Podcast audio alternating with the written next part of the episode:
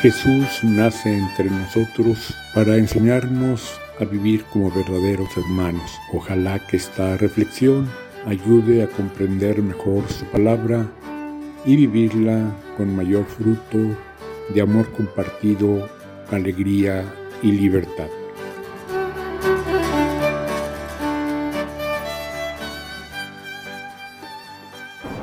En este abrir el corazón para recibir el regalo del reino, el reinado de Dios, para colaborar en él, la semana pasada Jesús nos invitaba a la confianza, a la paciencia.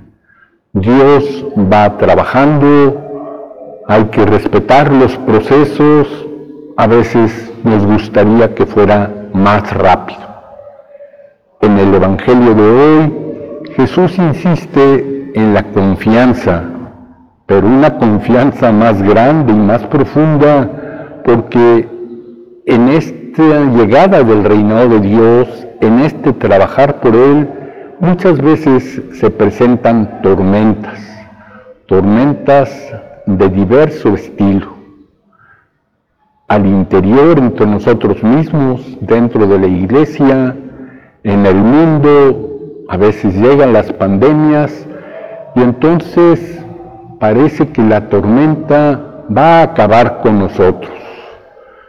Parece que Jesús duerme, que no se preocupa, pero nos invita a tener grande fe, grande confianza. Él está con nosotros. Veíamos hace poquito esa Santísima Trinidad, el Padre, Jesús, el Espíritu Santo, nos acompañan de una manera permanente. Y entonces en la oración, en la comunicación entre nosotros, que nos ayudemos a percibir esa presencia que nos da seguridad, que nos da confianza, que nos lleva adelante incluso en medio de las tormentas.